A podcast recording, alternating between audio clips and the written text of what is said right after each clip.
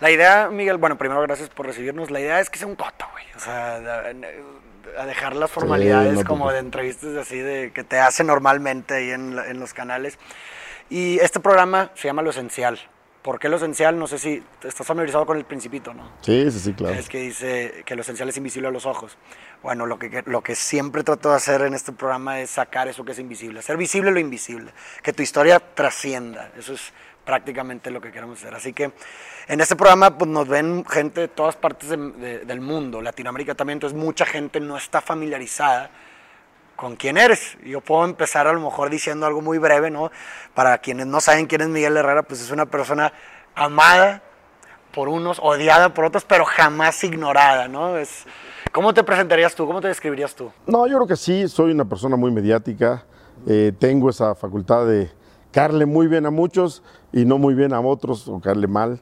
Como siempre hemos dicho, no somos moneta de oro para caerle bien a todos, pero, pero bueno, como tú dices, exactamente no pasa uno desapercibido, y eso es lo más importante, ¿no? Cuando ya por lo menos la gente sabe, voltea como para saludarte, aumentártela, pues por lo menos dices, ya dejé huella en esto. Generas algo, ¿no? O sea, como quien dice, prefieres eso a la indiferencia. La indiferencia es lo que te mata. Si tu trabajo no causa una emoción en el otro, ya sea positiva o negativa, tu trabajo no está causando nada entonces. Exactamente. Entonces creo que eres un, un, referente de eso. Aparte el equipo, eh, eres el director técnico del equipo pues, más grande de México, el América. Y sí, la verdad es que eso me abrió muchas puertas. Que, que la verdad cuando estuve en Monterrey también creció mucho mi popularidad porque pues estar en Monterrey es una ciudad también muy grande de México. Eh, yo siempre he dicho, la afición más metida en el fútbol sin duda es la regia. O sea, tanto la de Tigres como la de Monterrey están 100% metidas en sus equipos. Yo decía, pones un partido a las 4 de la mañana y la gente va a ir. Sí, claro. Y entonces, pues obviamente que eso trasciende, ¿no? Eso, eso a uno le, le va bien, le ayuda. Y después hoy en día, pues dirigiendo el equipo, como tú exactamente lo has dicho, más, que genera más polémica en el fútbol, sin duda alguna, es el América, ¿no? Yo tengo una pregunta con respecto a eso, a ver qué piensas tú. siempre me he puesto a pensar. Yo no lo entiendo, pero tal vez tú, que has sido jugador, que has sido director técnico, quizás me puedas ayudar a entender. Pero algo que yo no entiendo, se me hace incluso hasta absurdo del de, de, aficionado, fanático del fútbol, es que se indigna, el aficionado, el fanático, se indigna por fracasos que no son de él, y festeja logros que tampoco son de él. ¿Sí explico? Y es, y es un comportamiento, es una conducta que ni siquiera hace con las personas que ama, incluso, o sea, no se emociona de la misma forma con un logro de tu pareja, de tu mejor amigo que están ahí en las buenas y las malas, no, sino que se indigna y festeja fracasos y logros de personas que ni siquiera dan un, un centavo por ti, ¿no? Porque es la verdad, un jugador ni siquiera sabe que tú existes como fanático. ¿Por qué crees que sucede eso? No, bueno, eso es pasión, eso es pasión por un equipo. Nosotros generamos pasión por algo eh, que, no es tangible para, nosotros, que en este caso es el deporte, ya sea el fútbol, pues, béisbol, fútbol americano, soccer, eh, el que sea, ¿no? Eh, es pasión y, generamos un cariño y una molestia porque nuestro equipo esté mal. Y, y cuando pues, obviamente te hablan mal de tu equipo, te molesta. ¿Pero por te molesta. Porque le tomas un cariño y le tienes pasión a algo que, que realmente Representa algo. Sí, yo creo que no es tanto a las personas, no es tanto a la persona que está en el momento, porque al final de cuentas pasan generaciones de jugadores y la gente que le va a diferentes equipos, Tigres, Monterrey, América, Cruzul, Chivas, eh, Pumas, no sé, Morelia, Toluca, el que sea, pues la gente ya se, ya se encariñó con el, equipo, con el corazón del, escudo, de, de, lo que es la afición. Y, pasan unos jugadores y vienen otros y vienen otros y vienen otros. Y ellos siguen con el cariño al equipo. Entonces, no es que genere un jugador o una persona eh, esta alegría o esta, sino es un equipo. Y eso es pasión a un, el cariño, la pasión a, una, a, a un escudo, a un equipo que te va a dar muchos sinsabores, muchas alegrías, muchas tristezas, te va a hacer llorar de felicidad, llorar de tristeza, te va a frustrar, te va a molestar, te va a hacer enojarte, te va a hacer tener problemas en tu casa. Llegas a tu casa y perdió tu equipo y, te molestas cuando te hablan, si los de la casa te dicen, oye, estás enojado, estás enojado con todos. Y eso yo creo que es la pasión que, desborda cualquier deporte, ¿no? Reitero, yo hablo del fútbol, pero lo vivo creo y lo, y lo sé que lo siente toda la gente que, que vive un deporte, que, que ama un que se deporte. identifica ¿no? con, Con- digo, pero con hay gente que sí pasa esa línea, ¿no? Y ya, ya de la pasión se crece el fanatismo. Exactamente, Y ya sí, cuando yo- te vas a fanatismo ya es otra cosa, ¿no? Ya puede pasar cualquier cosa, hay, hay locuras. Hoy vemos muchos memes en, en las redes sociales, ¿no? De gente que llora y que grita y no le importa a su familia que está ahí. Y Se hoy te está- mata te- te- incluso sí, gente te está por- viendo tu, tu hijo, cómo estás, y le vale, ¿no? Le vale todo porque, porque trasciende un fanatismo que tampoco está bien. O sea, qué padre que la gente sea muy clavada con su equipo, pero sí es, sí, yo creo que sí es muy importante lo que tú dices. De repente poner un, bueno, pues, perdió mi equipo, ya perdió, bueno, me molesta, me enoja en el momento, pero ya. Pero no, hay mucha gente que no, que la semana no puede vivir tranquilo, que... Exactamente, eh, y, y creo que por ahí va, o sea, eh, finalmente algo representa el equipo para esa persona, para el fanático, algo representa, o sea, es más allá de simplemente un equipo de fútbol, o sea, representa algo para que, vuelvo a lo mismo, llegues a esos niveles. No se trata del equipo, se trata de a lo mejor algo estructural de la Es un persona. senti- ¿verdad? sentimiento que se te mete al corazón. La verdad es que eh, yo llego a poner eh, el cariño de un, a un, de un fanático o un aficionado loco por un equipo como el cariño que le tienen a los hijos, a la mamá, a la esposa, en su momento a la novia. Y, y- y cuando se enoja con, con los hijos, pues puede estar enojado, con- enojar con todo, ¿no? Y, pues, lo pasa aquí lo mismo, cuando el fútbol te hace enojar, pues te pasa que de repente no sabes con quién des- desquitarte y a veces es la familia la que paga eso, ¿no? Sí, claro. Y de hecho, pues también eres muy conocido, Miguel, por ser una persona con temperamento, ¿no? ¿Siempre fuiste así? Siempre, siempre he sido una chico. persona de, de mucho carácter. Creo que me, eh, el carácter se va formando desde chico sin ninguna duda. Eh, a, pues a mí me, me- me hace formar más mi carácter. Yo vengo de una familia donde pues mi papá se separaron, mi mamá y mi abuela nos sacan adelante, mi mamá después tiene un matrimonio, un segundo matrimonio, al cual yo vi como mi papá, eh, ya mucho más grande, cuando yo estaba yo más grande, y lo quise muchísimo, ¿no? Ya se me adelantó en el camino, pero yo creo que la falta, en el, en el momento de que me- el crecimiento de la falta de una figura paterna en mi casa, pues te hacen forjar un, un carácter, decir, bueno, pues yo soy eh, el hombre, ¿no? Tengo un gemelo, pero pues como que asumí un, un reto y, y mi carácter fue creciendo, ¿no? Porque así fue, ¿no?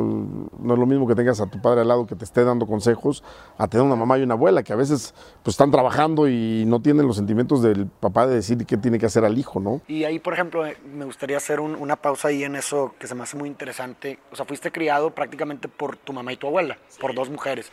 ¿Cómo observabas, o sea, en el sentido de que lo difícil o, que, o qué fue o cómo le hicieron eh, tu mamá y tu abuela para, para criarte? ¿Observabas? No, la verdad es que sí, éramos cuatro hijos del primer matrimonio y la verdad es que eh, pues nos sacaron adelante, ¿no? Luchando, dos mujeres que, que nos inculcaron muchas cosas, muchos valores importantes que hay en la vida, eh, que es tratar de ser hombres de bien, eh, por supuesto nos dieron escuela, estudios, eh, en mi casa nunca hubo opulencia, al contrario, teníamos que chambearle todos para poder salir adelante. Eh, reitero, dos mujeres que se partieron el lomo para hacernos crecer a los cuatro primeros. Después viene el segundo matrimonio de mi mamá, que por eso yo le tuve una gran admiración a Eduardo, que es que yo considero mi papá, porque pues no es fácil entrar en una mujer que tiene cuatro hijos. Y, y- y no es fácil en ninguna época de la vida, ¿no? Yo puedo decir, en esta época no es fácil, pues an- antes tampoco, ¿no? O sea, no, no, no era tan lógico ver esa circunstancia porque al final de cuentas pues, son cuatro, cuatro hijos que no son tuyos, ya crecidos, ¿no? Nosotros cuando llegue eh, Eduardo a la vida de nosotros, pues nosotros ya, yo y mi hermano que somos eh, eh, los, los terceros, mi hermana la más grande, luego una, y luego nosotros dos, somos cuates. Eh, la verdad es que ya teníamos 7, 8 años, 6, 7 años, 7 años teníamos, y mis hermanas, pues obviamente una 9 y la otra creo que 10, entrando a los 10. o- Entonces ya no era tan fácil decir, pues son niñitos que bebés que los voy a agarrar y los voy a educar Claro, y claro. los voy a llevar en mi vida.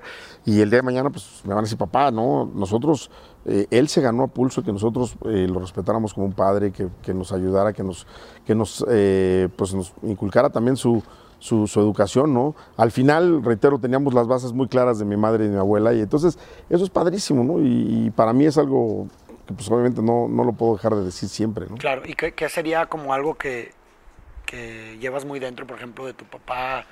eh, Pues él me, él me inculcó mucho el fútbol, siempre Ah, me, por me él, iba a ayudar a jugar a los parques, a los, me llevaba al estadio, eh, yo iba a ver todos los equipos de fútbol mucho con él, eh, a veces pues me iba con mis cuates, ya chavito, y me venía al Estadio Azteca y, y juntaba mis tres pesos para ir a la parte hasta arriba donde están las pantallas ahora, ahí juntábamos para poder tener eh, eh, fútbol, ¿no? Y, y ver fútbol.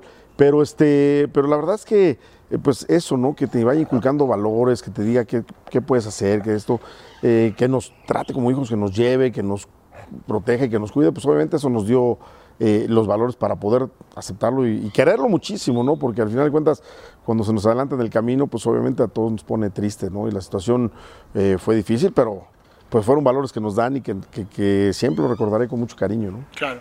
Y ahorita que mencionabas que ibas, que te llevaba al estadio allá arriba a ver el partido, eh, ¿alguna vez te imaginaste que ibas a estar ahí tú? Porque también pues, este es el estadio sí, Azteca. sí, la verdad es que no, no, no, siempre pensé en mi vida, yo quiero ser futbolista, quiero ser futbolista.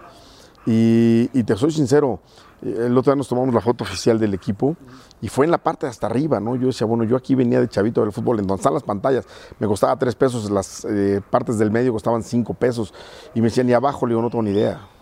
Porque si para conseguir tres pesos era un relajo en aquel entonces, ah, tenía el tío de un amigo que de repente nos invitaba y por él tomé mucho el cariño al Atlante, porque nos llamaba, él era atlantista, nos invitaba a ver al Atlante. Y decía, yo les invito el boleto, pero ustedes lleguen. Y entonces a veces me, tenía ahora sí que volar un, de la bolsa de mi de mi abuela, un boleto del metro, para llegar al metro Tasqueña y después caminar desde Tasqueña hasta, hasta el estadio que caminando, o de Mosquita en el tranvía, para poder llegar al estadio y entrar al estadio y me decían, ¿y abajo cuánto? No tengo ni idea. Si me era muy difícil conseguir tres pesos, imagínate, pues abajo ni preguntaba, pues no sé cuánto costaba, ni, ni me acuerdo, hoy en día pues te puedo decir cuánto cuesta. Y entonces pues la cancha desde muy lejos, ¿no? Y yo decía, algún día voy a estar ahí jugando y yo voy a, yo voy a jugar en, en un equipo de fútbol que juegue en, en, en, el Estadio Azteca, ¿no? Y hoy que bueno, pues conoces ya todos los estadios de fútbol mexicano y de muchos lados del mundo, pues obviamente ves tu sueño realidad. Eh, pero como siempre lo he dicho, es un sueño que, que me costó trabajo, ¿no? Y que claro. obviamente lo, lo, forjé, lo trabajé y por supuesto con esa ilusión cada día me, me, puse a trabajar para poder llegar a estar ahí, ¿no?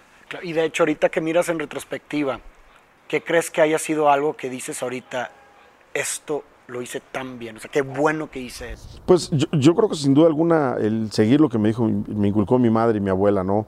Ser un hombre de bien, prepararme bien para todos los sentidos, prepararme para buscar eh, los objetivos que me trazara, el sueño que yo tenía, no, no dejarlo, no, no este, decir, bueno, pues está difícil, ¿no? Creo que me, me, en mi cabeza decir, nada es difícil, eh, la dificultad está en tu cabeza y en la medida que tú te pongas un tope o una pared, pues hasta ahí vas a llegar, ¿no? Y afortunadamente, o un techo, yo siempre he dicho que eh, cuando hay un techo siempre va, habrá chance de abrir un hueco y seguir y buscar otra escalera que siga subiendo, ¿no? Y, afortunadamente creo que eso es lo que me ha llevado a cada día tratar de buscar trascender y crecer más, más, más, más. ¿Alguna vez te han puesto, digo, me queda claro que muchas veces la vida te ha puesto como situaciones que escapan tu control?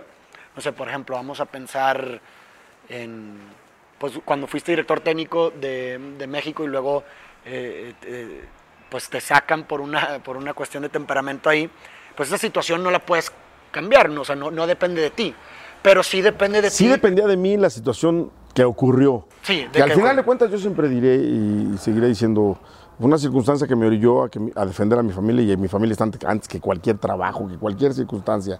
Eh, yo crecí mucho con eso porque mi, madurez llegó a, pensar realmente qué, estaba representando yo. Cuando estás sentado en una silla tan fuerte y tan, tan, mirada y observada por toda la gente, pues te tienes que dar cuenta que no puede ser tonterías, ¿no? Y, sin embargo, lo pensé, fue una tontería que al final de cuentas eh, me llevó a crecer más, a ser mejor ser humano. Eh, me costó algo muy fuerte que fue la selección, porque lo había hecho bastante bien deportivamente. Pero consciente, consciente estoy de que eso me ayudó a crecer, ¿no? O sea, a lo mejor no hubiera pasado, claro. a lo mejor hubiera hecho tontería más grande que me hubiera ayudado a seguir, a crecer, a seguir creciendo, pero, pero bueno, se atravesó, aprendí muchas cosas en el camino que me dejan y que estaré consciente de que esos, esos errores eh, te van a dejar cada día mayor crecimiento, ¿no? No pasa porque no dejes de crecer, porque no dejes de aprender, porque no dejes de ser un tipo eh, maduro y que por supuesto, siempre he dicho, la madurez llega en un momento como si fuera el tipo que se está peinando el pelo y tienes un, este, un peine con muchos dientes y de repente pues empiezas a peinar y dices, bueno, pues esto va a ir dejando madurez y se empiezan a caer los, los, dientes del, del, peine y se te empieza a caer el pelo y a lo mejor cuando ya, ya no tienes pelo, ya no tienes dientes, o tienes pelo, ya no tienes dientes del peine, o tienes muchos, muchos dientes del pelo, ya no tienes pelo para peinar. Entonces, si no aprovechas esos momentos eh, que te dan para aprender de la vida, que te dan para crecer, para madurar, pues llegas a ser también un tipo que, que no tiene conciencia, que puedes perder fácil el piso, que los éxitos te pueden marear. Claro. Y siempre dice, el éxito es, te eleva un ladrillo, pero la caída es como si cayeras del cielo. Claro. Y de hecho, justamente ahorita que hablabas de tu trayectoria, pues has sido un- una persona bastante exitosa en, el- en- en tu trabajo, ¿no? Los equipos que has dirigido, pues han sido exitosos, incluso has agarrado equipos que estaban muy mal como Cholos, ¿verdad? Que estaban peleando el descenso y los llevaste al campeonato.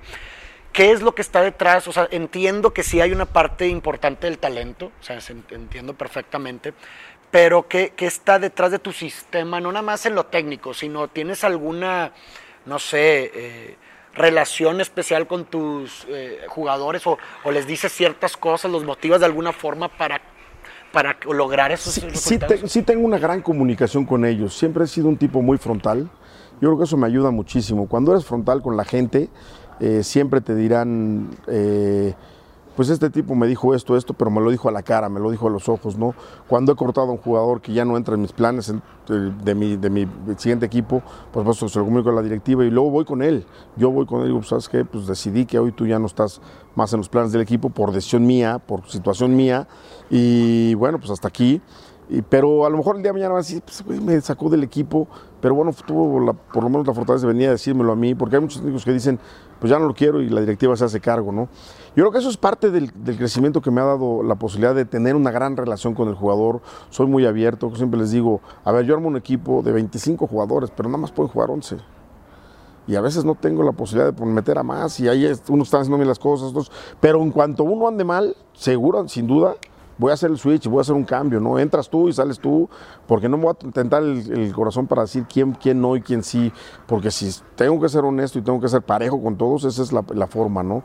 Y afortunadamente me ha ido bien, los muchachos han entendido esa circunstancia, eh, la, la relación que hay entre nosotros va creciendo por eso, y, y después ya vienen los convivios, vienen a veces los asados de- del equipo donde puedo platicar con unos. Ya hay convivos familiares, tengo muchos jugadores que ya juntamos hasta familias. Y eso nos ayuda, pero, pero sin duda alguna, sobre todo en la cancha, es el que ya sea un tipo honesto, ¿no? Que sea un tipo de frente y que cuando el jugador no está jugando me ocupo de que esté atento, ¿no? Voy con él y a ver, tienes que hacer esto, mejorar en esto, eh, o qué tienes, qué te está pasando. Soy muy, muy observador. Todo el tiempo estoy observando al jugador cómo llega, si trae algún problema, si viene diferente a lo que normalmente hace, pues algo pasó. Entonces, muchas cosas que trato de fijarme para que ellos eh, tengan la posibilidad de, de abrirse un poquito y, por supuesto, que crezca la relación. ¿no? O sea, te, te involucras también en su vida personal, o sea, en cómo Trato. están en, sí, en su vida personal. Sí, porque es, es parte de- de poder manejar bien al, al mu- al muchacho, de saber, de saber qué es lo que de repente le atañe, ¿no? Y eso, pues obviamente sí es, sí es este, algo que, que uno tiene que estar atento a eso. ¿no? ¿Tienes algún ejemplo así que, digo, no, no tienes que mencionar nombres, va, pero algún ejemplo en donde hayas dicho, wow, o sea, me involucré, eh, eh, tu involucramiento en la vida de un- uno de tus jugadores causó así como algo positivo en su vida? Sí, sí, sí, me ha tocado, me ha tocado involucrarme muy de lleno en la vida de los jugadores de algunos y algunos otros me han llegado a pedir consejos y, y- y me da gusto, ¿no? Porque al final de cuentas uno funge como un gran amigo o, o toman tanta confianza en uno que se acercan a pedirnos eh, ese, ese momento de decir, pues me está pasando esto y con quién me puedo apoyar y, y qué bueno que a veces se abren con uno, no quiere decir que hay una gran confianza, entonces si hay una gran confianza en la parte íntima, pues por supuesto en la cancha se facilita mucho más. ¿no? Claro. Oye, y otra cosa, el, ser una figura pública del deporte, como bien decíamos en un inicio, es un, eh, deporte es algo muy pasional, genera fanatismos. Pero hay una distinción muy importante, ¿no? Por ejemplo, un artista, eh, pues tiene sus fanáticos y tiene sus haters, ¿no? Pero pues el fanático es fanático y siempre va a ser fanático y puede a lo mejor aventarse un mal concierto y la gente no le va a cambiar eh, esa emoción que siente por él, ¿verdad? Y el hater también va a ser hater. Pero el, el ser jugador de fútbol o director técnico, el fanático está a un juego de distancia, o sea, el que, el que te quiere está a un juego de distancia de cambiarse por completo de bando y ser tu mayor detractor, ¿no? Entonces, prácticamente estás en una situación de tienes que agradar, o sea, tu, tu trabajo tiene que agradar al otro, o sea, literalmente. El trabajo de un técnico, te lo escribo mu- muy rápido, es, es mucho como lo estás diciendo. Eh, vives constantemente, ni si, a veces ni siquiera un juego, a veces hasta a un tiempo, 45 minutos de agradar o no agradarle a la gente. El trabajo técnico es, yo creo que el único trabajo en el mundo donde la gente está en tu trabajo criticando si lo estás haciendo bien o mal. Sin saber ellos si lo, estás, si lo están haciendo bien o mal, tampoco ellos. O sea, yo puedo ir a una operación de un doctor y estar en, en la tribuna, porque hay veces de repente quirófanos que están abiertos, ¿no? Para que la gente vea o aprenda los, los, demás. Y a lo mejor yo como fanático me meto ahí yo no le puedo estar gritando, lo estás haciendo mal, eh, metiste mal el bisturí, eh, no, no, no, a ver, mete a fulano, eh, eh, tu anestiólogo es muy mal. O sea, no puedo estar en ese, en ese tenor, ¿no? Porque además el tipo está jugando una vida, a lo mejor exageré en, en eso, o a un abogado, ¿no? O, eh, no, en un juzgado, eh, no, no, lo estás defendiendo bien, dile esto, porque no te dejan. Y en el fútbol es el único deporte, bueno, en la parte de, de los deportes, esas son las únicas circunstancias donde se te mete la gente de lleno, ¿no? Y hablando en México, pues todos son entrenadores. Todos son, todos son entrenadores de partido. Y todo lo pueden hacer mejor. Y todo- sí, y- pero son de partido. Lo que pasa es que de repente la gente no se lleva al día a día. O sea, no, no entienden cómo está la situación con el jugador en el día a día. Y a veces dices, a ver, espérame, o sea, tú, tú hablas de cómo estuvo en el partido, pero no viste cómo estuvo en la semana. No viste cómo llegó, no viste si traía un problema, como tú, como cualquier ser humano, eh, o como cualquier ser humano, pues tuvo una reunión con su familia, festejó el cumpleaños de su mamá, y al día siguiente pues, se desveló y al día siguiente pues, no entrenó bien, que no lo tienen que hacer, pero pues al fin de cuentas es un ser humano y, son jóvenes y con mucha vida por delante y con dinero en la bolsa para poder hacer muchas cosas. Y no entienden que de repente en el día a día a veces fallan y a veces llegan muy bien preparados, pero el día del partido tienen un error, un portero. Se equivocó una sola vez, chingol, perdió su equipo. No, es malísimo, el más malo del mundo, hay que correrlo. Ya, entonces, ya toda la crítica es en base a, te digo, una vez en un partido, en una jugada. Exacto. Entonces, son las circunstancias que yo creo que llevan a, a- a que, yo siempre he dicho, las redes sociales se inventaron precisamente para los artistas, para la gente que quiere informar algo. Porque al final de cuentas el artista, como dices, hay mucha gente que lo quiere y muy pocos que lo odian, o muchos porque se meten a joder o a molestar. Pero al deportista, en el caso de un equipo de fútbol, pues todos los demás equipos te odian o no te van. sí, sí, y, sí. y si vas a jugar contra ellos, pues obviamente se meten para decirte, no, pues mi equipo. Y, y si eres una persona mediática, como me ha tocado ser a mí, eh, pues tienes mucha gente que, te cae, que le caes bien, pero mucha que no le caes bien y a eso se meten a darte. Y más si diriges un equipo como el América, pues ya de entrada, pues el 60% de la, de la fanaticada del resto de los equipos de fútbol, pues ya te empiezan a dar porque pues ya no te van a ti y además no, le cae, no les cae bien el América, entonces ya te empiezan a atacar y esto, y, y buscan cualquier defecto, cualquier circunstancia para decirte, para insultarte, para... Pero al final de cuentas dice uno, son la expresión de ellos, eh, lo hacen en la tribuna, hoy lo pueden hacer en una red social. Entonces, lo único que hay que hacer uno como co- estar consciente de eso, de que la circunstancia no te tiene que llevar a ti a volverte loco, a contestarles, a ponerte a gritar, a, pon- a ponerte a discutir en, un- en una red social. A veces uno piensa, le quieres contestar y Claro, decirle, sí. no hiciste esto, no viste esto, pero, pero entiendes que si no, tú no tienes la cordura y la conciencia de estar pensando en lo que tienes que hacer y no estar pensando en lo que la gente te dice, pues eso te vuelves loco, ¿no? Porque pues en los estadios de repente hay, hay gente que se te pone atrás y te está diciendo de todo, ¿no? A mí me tocó una situación chusca aquí en el Estadio Azteca. Había unos tipos atrás de americanistas y estaba yo en el partido y, y, pues a Oribe Peralta lo tenía yo en la banca eh, hace dos torneos, dos que estaba Oribe con nosotros. Y pues el equipo está el partido, íbamos ganando 2-0 bien. Y mete a Oribe, hijo de tu tal, por cuál, mete a Oribe, mete a Oribe. Pues total, en un momento del tiempo yo decía, pues iba a meter a Uribe porque pues, es un tipo que se lo ha ganado y, y el partido estaba para como para que entrara Uribe y lo llamo y dice, vas a entrar. Y, ah, empezó a gritar el tipo, bien. Y la primera pelota la falla Uribe. Te dije, güey, que no lo metieras, que sácalo. Y yo, puta, volteé, yo decía, no, bueno, esa es la gente. Entonces, de repente en eso te encuentras y pues ahí te das cuenta que es el fanático, que es el técnico y que a, veces, a la vez dicen, pues soy el técnico que sé y cuando se equivocan de, de lo que hicieron, dicen, ah, bueno, pues no, no, no sé tanto, ¿no? Y parece que no lo aceptan. Claro, Entonces, sí, sí, sí, sí. son las cosas que, que yo digo, cuando eres eh, entrenador o cuando estás en una, en una circunstancia que tu profesión es muy, muy criticada y muy valorada y que todos creen que saben más que tú, pues obviamente cada quien opina lo que quiera. Al final de cuentas tú tienes que hacer tu trabajo y los resultados los tienes que entregar, por supuesto, a la, a la gente que te contrata, a la directiva, y tienes que tener contenta a toda esa fanaticada, Claro, ¿no? Pero no es abrumador eso. O sea, no llegas algún día a tu casa y dices, güey, ya quiero tirar todo esto. No. mundo". O sea, no. No, el día que lo haga, pues ya lo tiraré. La verdad es que lo tiraré y me dedicaré a disfrutar mi. Sí, no, claro, de una se forma me acabará la pasión. De Se me acabará la pasión, la pasión por la que yo vivo. Hoy me encanta el fútbol. No me veo fuera del fútbol. Eh, muchas veces me dicen, ¿qué vas a hacer cuando termine el fútbol? No sé.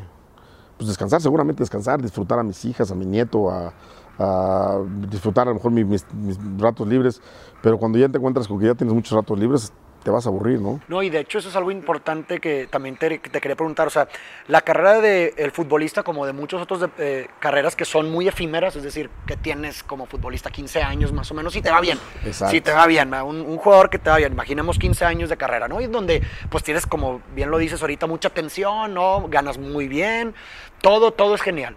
Pero mucha gente cree que esos 15 años es todo lo que hay.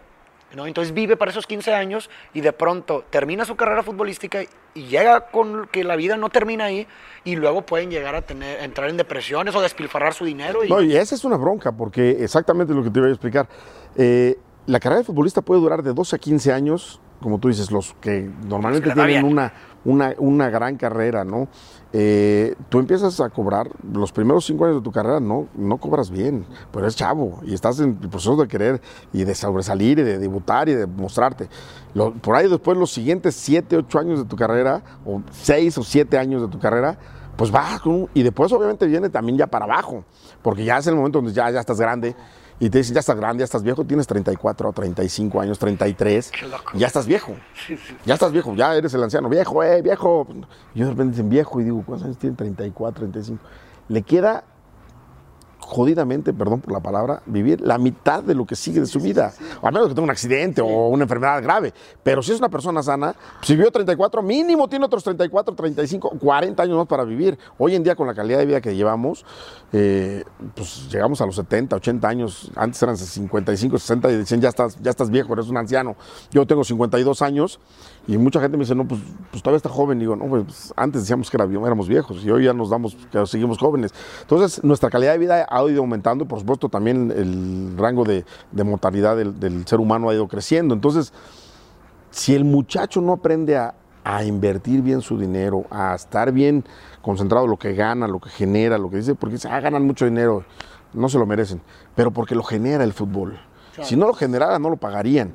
Pero también tienen que aprender que los muchachos que ganan ese dinero, pues tienen que vivir más tiempo, a lo mejor sin jugar fútbol. Y después caeremos de la burbuja, yo siempre digo que es una burbuja el fútbol, a la realidad de la vida, donde ya vienen los sueldos normales, donde ya vas a ganar si eres inteligente, lo que debes de ganar, por más que seas comentarista, estés metido en, en- dentro del fútbol, pues a lo mejor si eres técnico, que se te reduce el campo de trabajo de 550 jugadores a 18 técnicos, y 18 técnicos, entre comillas, porque muchos están en el extranjero, entonces se va reduciendo más el, campo de trabajo, a seguir teniendo un buen sueldo, pero si no, si pusiste un buen negocio, si invertiste bien tu dinero, para vivir el resto de tu vida, pues a lo mejor no en la opulencia que tenías de futbolista, pero sí en la tranquilidad de saber que pues por lo menos voy a terminar, tengo mi negocito, o invertí bien mi dinero en algunas casas, me dejan mis rentas, o ya me contrataron de comentarista y con esto, bueno, pues obviamente también gano un dinero que reitero, vas a los sueldos de la vida real, no, no a la del deportista,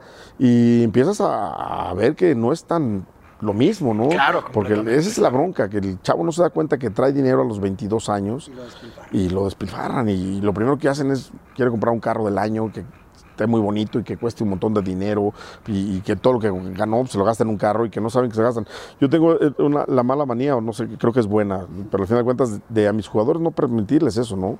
Eh, a ver, los chavos, no, no, no. Si no me traen que ya comprar una casa, un departamento, algún lugar donde estar, no pueden llegar aquí en un carro del año, cabrón.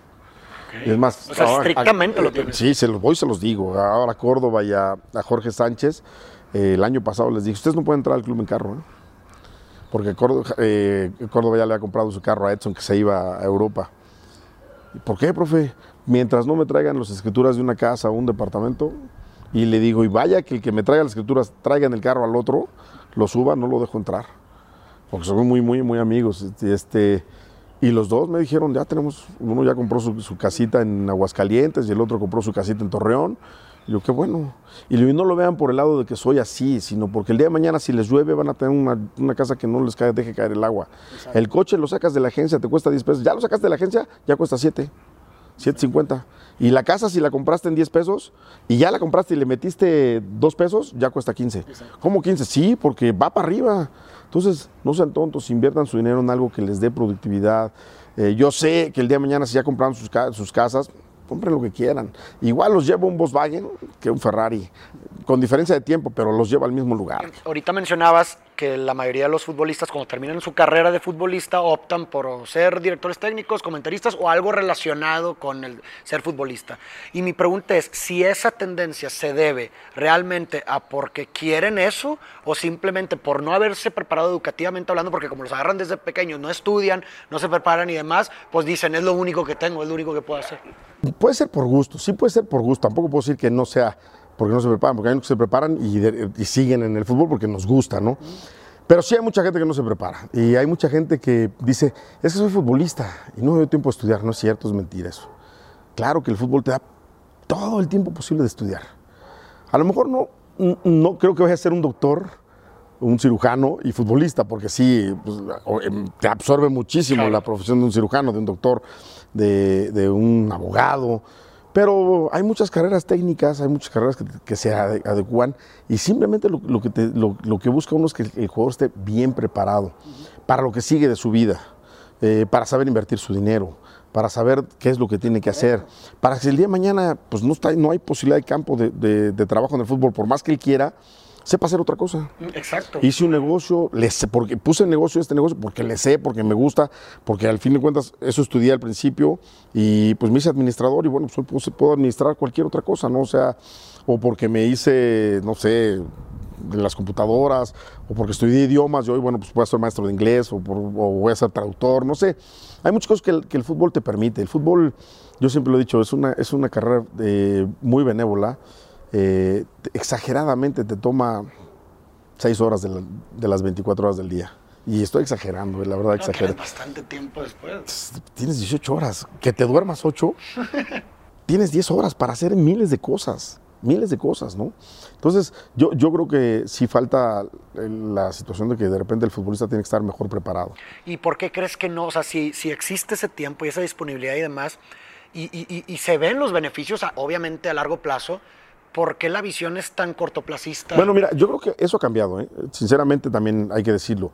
Eh, en mis tiempos, eh, y a lo mejor más atrás de mis tiempos, dos generaciones más atrás de las mías, sin duda alguna era otro, otro momento, otro pensamiento jugador, el futbolista era un jugador que no, no, estudiaba, no hacía nada, sabía jugar fútbol y cuando terminaba, terminaba en la ruina porque se gastaron todos su dinero, se lo chuparon, eh, hicieron desastres de su vida, porque cuando se te acaba el fútbol no sabes que dejas de ser el futbolista, dejas de ser el amado, dejas de ser el, observado, por eso digo que le van a los equipos, no le van a los futbolistas y el jugador pasa y vienen las generaciones y de repente dicen, ¿quién es Jorge Campos? Y hoy porque está en la tele, pero si tú le preguntas a un chavito, ¿quién es Jorge Campos? No sé, no sé, te dicen así. Yo un día le pregunté a Layun, no, pues Arrigo Saki, y me decía, ¿y quién es Arrigo Saki? Le digo, ¿cómo fuiste a Italia y no sabes quién es Arrigo Saki?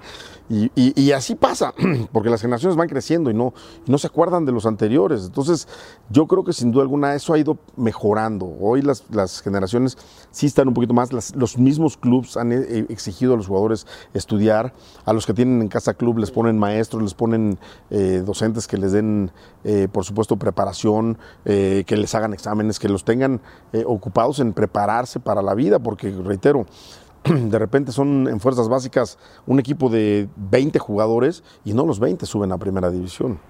Claro. Si bien le va a esa camada, te echamos cohetes y son cuatro.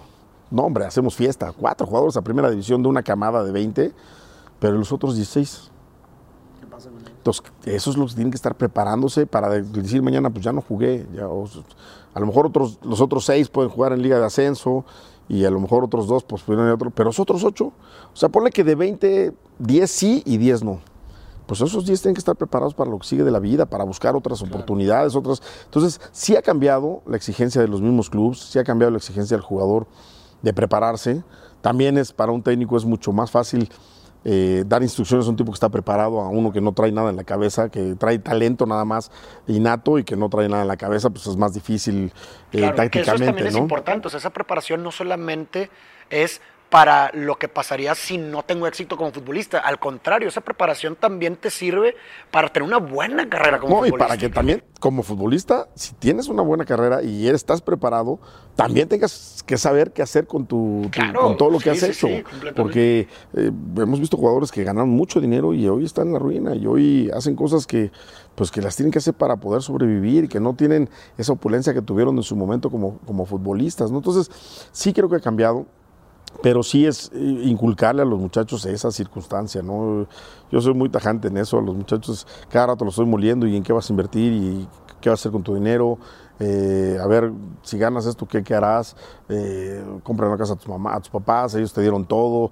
Estoy siempre moliendo al jugador en la parte económica, más allá de que los jodo en la parte deportiva, trato de que sus vidas puedan mejorar y que puedan ser hombres de bien, porque al final de cuentas siempre, siempre he dicho, tenemos que ir dignificando nuestra profesión y la forma de dignificarla es saber que el día de mañana va a haber gente mejor preparada y gente que, aparte de que hayan triunfado en el fútbol, puedan triunfar en otros ámbitos, ¿no? No nada más ser buenos técnicos o ser buenos comentaristas, sino decir, mira, él era futbolista y hoy es un, político, un abogado, se recibió de, hizo su carrera, de, terminó su carrera de licenciado, de arquitecto, y hoy se dedica a la construcción y, eso está padrísimo, ¿no? Que, el día de mañana te encuentres gente que, diga, bueno, pues yo ya no estoy en el fútbol, pero tengo esto y tengo, tengo, este negocio y me está yendo muy bien. Y eso, eso eh, cuando te encuentras gente así, dices que bueno, qué padre, ¿no? Claro que sí, ¿no?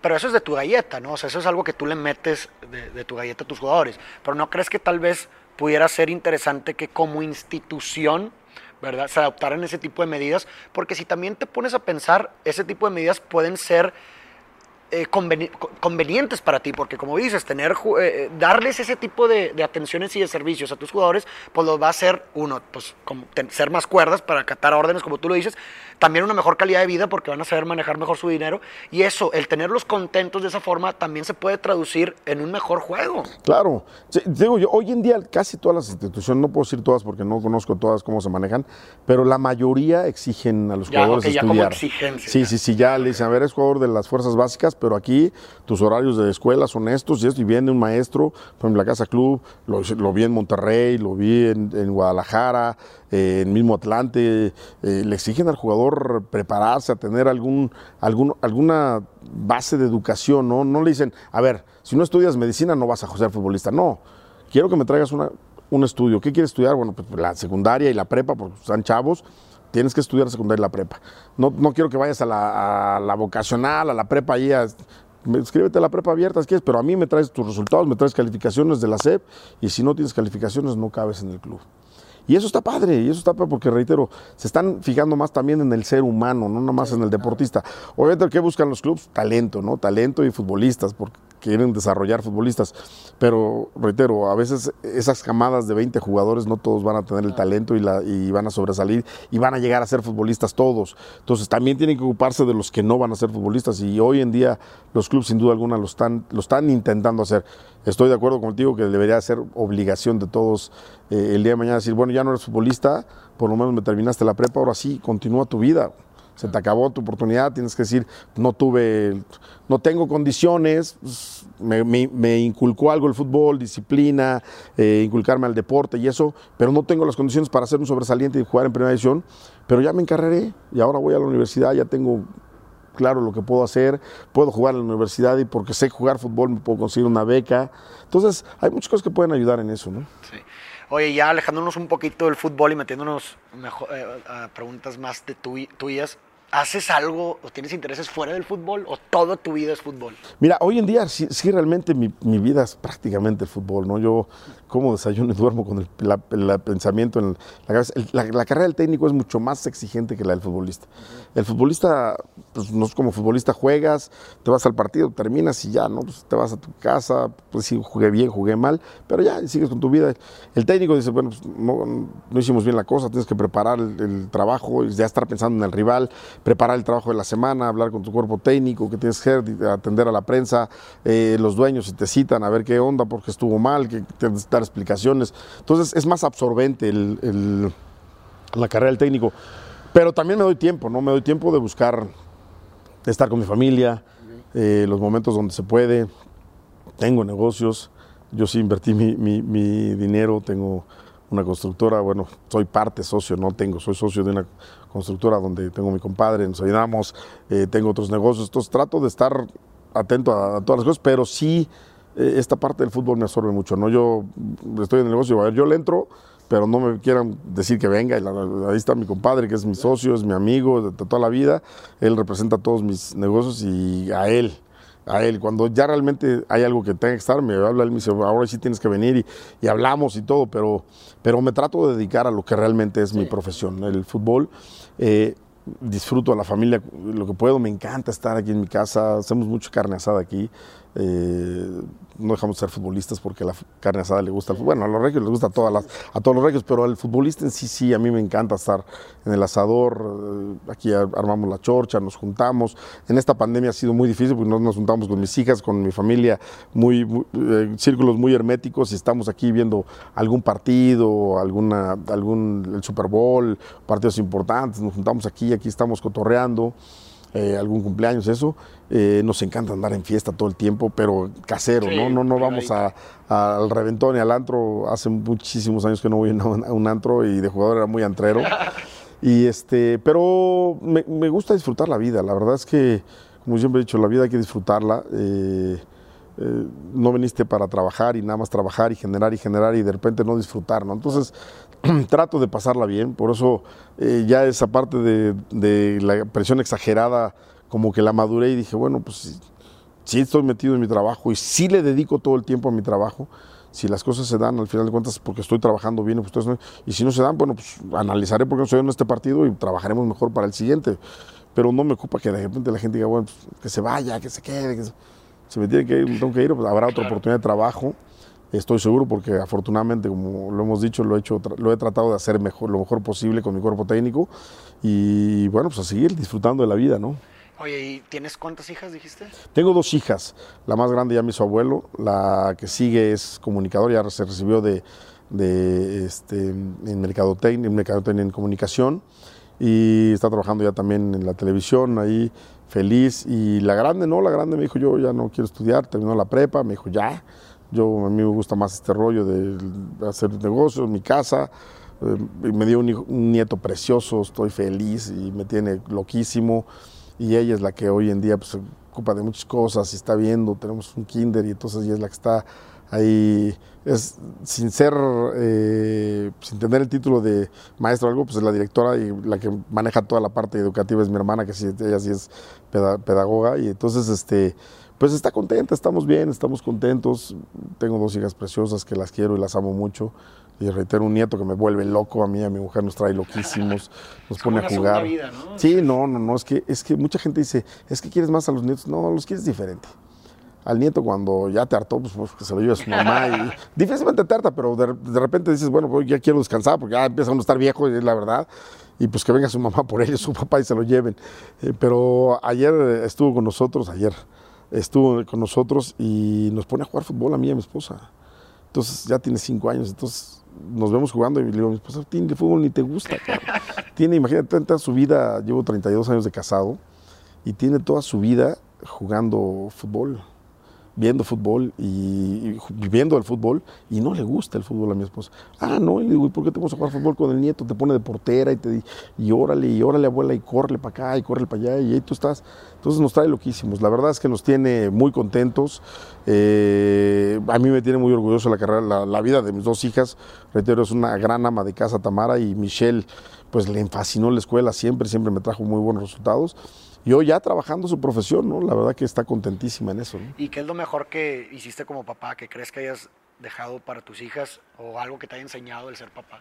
Mira, yo, yo creo que eh, la parte de la educación, la parte de muchas enseñanzas, se las dejé a mi esposa por estar trabajando. No dejé de disfrutar, no dejé de amar siempre a mis hijas, de tratar de darles lo mejor. Y, y yo creo que lo mejor son valores, son eh, cosas que nosotros eh, siempre tratamos de, de entregarle a los hijos, más allá de cosas materiales, que a veces esas no sirven de nada. Yo prefiero darle valores. Mis dos hijas estuvieron bien preparadas, estudiadas. Reitero, cuando estaba, me dijo, yo ya no, para la escuela no funciono, no sirvo mucho, pero voy a hacer esto, voy a hacer lo otro. Y hoy en día es una mujer muy, muy concentrada, muy ubicada en lo que, lo que, lo que hace, lo que quiere hacer. La otra sí le gustó mucho la escuela, terminó su carrera, hoy está dedicada a su carrera. Entonces yo creo que les dejamos valores, valores eh, familiares. Mi esposa las educó muy bien. Eh, obviamente yo también apoyando. Yo, yo era el barco, porque sí, soy un papá muy barco. Pero al final de cuentas apoyando, tratando de, de, de que, de encarrilarlas, porque lo mejor que podemos dejarles es eso, ¿no? Más allá que si les puedes dejar herencia o no, la mejor herencia es la educación y la preparación para una vida de buenas personas, ¿no? Que sean buenas mujeres, ¿no? Claro que sí. Oye, Miguel, y una última pregunta que siempre así se las hago para, para sacar también otra, otro tipo de respuestas. Pero si existiera una, una palabra que quisieras, si pudieras obviamente, borrar del diccionario, ¿cuál sería? Híjole. Es una palabra muy fea, muy, muy grosera. bueno, hay pedo. Este, también a mí no me gusta la palabra verga. Me- pero me, me pone muy de mal humor que lo digan. Es una palabra que sí, te juro, la pudiera borrar. Y, y de repente, por ejemplo, hay unas amiguitas de mi hija eh, que yo las de repente las tenía aquí, de- me decían, somos las estudiambres, tíos, porque es tío todo, todo. ¿Cómo estudiambres? Sí, porque nosotros venimos, de- hay unas que venían de El Salvador, otras de Laredo, y todos estudiaban aquí en, eh, eh, con mi hija en la universidad. Y entonces, pues, y me decía Michelle, vamos a la casa, nos invitas a cenar. Sí, los invitas, vengan a cenar todas. Y pues venía con todas sus amiguitas y les, ¿qué quieren cenar? Pues tacos y tacos. Oye, ¿nos podemos llevar los, los tacos que sobran? Sí, porque somos las estudiantes. Yo, y dos salvadoreñas, todo el tiempo esa palabra la usan. Todo el tiempo. Entonces lo primero que les decía a Michelle, ustedes esa palabra en mi casa no, pero no se puede ni oír. Mi papá se pone de muy mal humor cuando pone, y, y cuando estamos peleando mi mujer y yo, la- me jode y me la tira. güey. ¡Ah, que la entonces sí me pone muy de malas. Después de ahí en fuera yo creo que cada palabra tiene un, un sentido y una razón de ser, eh, más allá de- de- del- del insulto. No me gusta porque para mí se oye muy mal, pero como te digo, hay mucha gente que lo usa y lo, es muy común para ellos. Y al final de cuentas uno tiene que entender. Pero a mí, eh, si me tocara borrar alguna esa, porque no me gusta cómo se oye, pero al final de cuentas, creo que cada palabra tiene su sentido y su, y su forma de, expresar. Y, cada uno tiene que entender las palabras como, como te vienen, ¿no? Eh, si te las dice alguien que te quiere y es para herirte, pues te van a doler. Pero si las oyes a decírsela a otra persona, a lo mejor ahorita que alguien no, no te llega a ti, pues a lo mejor no la sientes tan, tan agresiva. Sí, Entonces, importa de quién viene. yo exactamente, a veces la palabra viene, eh, eh, te es más grande o más fuerte o, o la sientes con más cariño o, o te pega mucho en, el, en, tu, en tu dolor por de la persona que te la expresa, ¿no? Si te la expresan a ti. Reitero, si se la estás oyendo que se la grita a otra persona en la calle a otra, pues por ahí dices, uy, qué feo que está, pero no te duele, no, no sientes el mismo sentimiento por la palabra. Entonces yo creo que las palabras son cómo se expresan, ¿no? Y entonces por eso al final de cuentas es la única palabra que, porque no me gusta oírla, ¿eh? Porque reitero, Sí, si, están sí, otros claro, dos- claro. si están en la calle dos tipos, vas pasando, yo, yo vengo, no vengo de un barrio bar- bravo, como mucha gente piensa, pero vengo de barrio y pues en la calle pues, normalmente pues muchas veces oímos esa palabra y o hasta yo misma mil veces la dije y a veces ahí no se oye, pero de repente en un entorno familiar ya como que no me late mucho ese rollo, ¿no? Pero bueno, que reitero, las palabras son palabras nada más. Claro que sí. Oye, se me ocurrió una última buena pregunta que, que se me, ahorita que dijiste de tu nieto. Imagínate que ya, güey, ya te vas, ya te vas a morir. Te dice, llega la muerte y te dice, ahorita ya te vas. Solamente te puedes despedir. De hecho, pues muchos abuelos no se pudieron despedir de sus nietos. Imagínate que, que pues te toca esa situación y tienes la oportunidad de decirle una última cosa a tu nieto a, tu- a tu- a tus nietos en general. ¿Qué les dejarías? Yo les dejaría, yo, les- yo le diría a mi nieto o a mis nietos que fueran personas de bien, que su vida no le echaran a perder en cosas tontas, en cosas banales, en cosas materiales, por supuesto menos en las drogas y todas esas. Yo les pediría que fueran hombres de bien y que su vida la inculcaran para, para ser ejemplo de, de sus futuras generaciones, de sus hijos, de sus descendencias, de sus nietos. Yo trato de ser una persona buena para que mis hijas me vean que soy buen tipo, que soy buen hermano, que soy buen papá, que soy buen amigo, que soy hoy buen abuelo, para que el día de mañana les digan a sus hijas eso. Y si mi, abue- y si mi nieto me ve que soy un- una buena persona, seguramente a sus hijos les dirá, mi abuelo fue una buena persona y yo quiero que sea ser como mi abuelo. Ojalá y mi nieto sea como su papá y con su mamá y eso es lo que él quiera, pero si el día de mañana mi nieto dice que mi abuelo es muy, muy buena persona, eso me va a dejar muy feliz a mí, ¿no? Entonces, lo que le diría a mis nietos es que sean buenas personas, que dejen en las siguientes generaciones inculcados los valores importantes de la familia. Muy bien, genial. Pues muchísimas gracias, Miguel. No, hombre, al contrario. corazón por tu espacio y espero que les haya sido útil. Estoy seguro que así será. Y ahí dejen sus comentarios, sigan a la carrera de, de Miguel para la gente que, lo- que no lo conoce, el Club América y pueden seguir su trabajo. Muchísimas gracias por sintonizarnos. Hasta la próxima.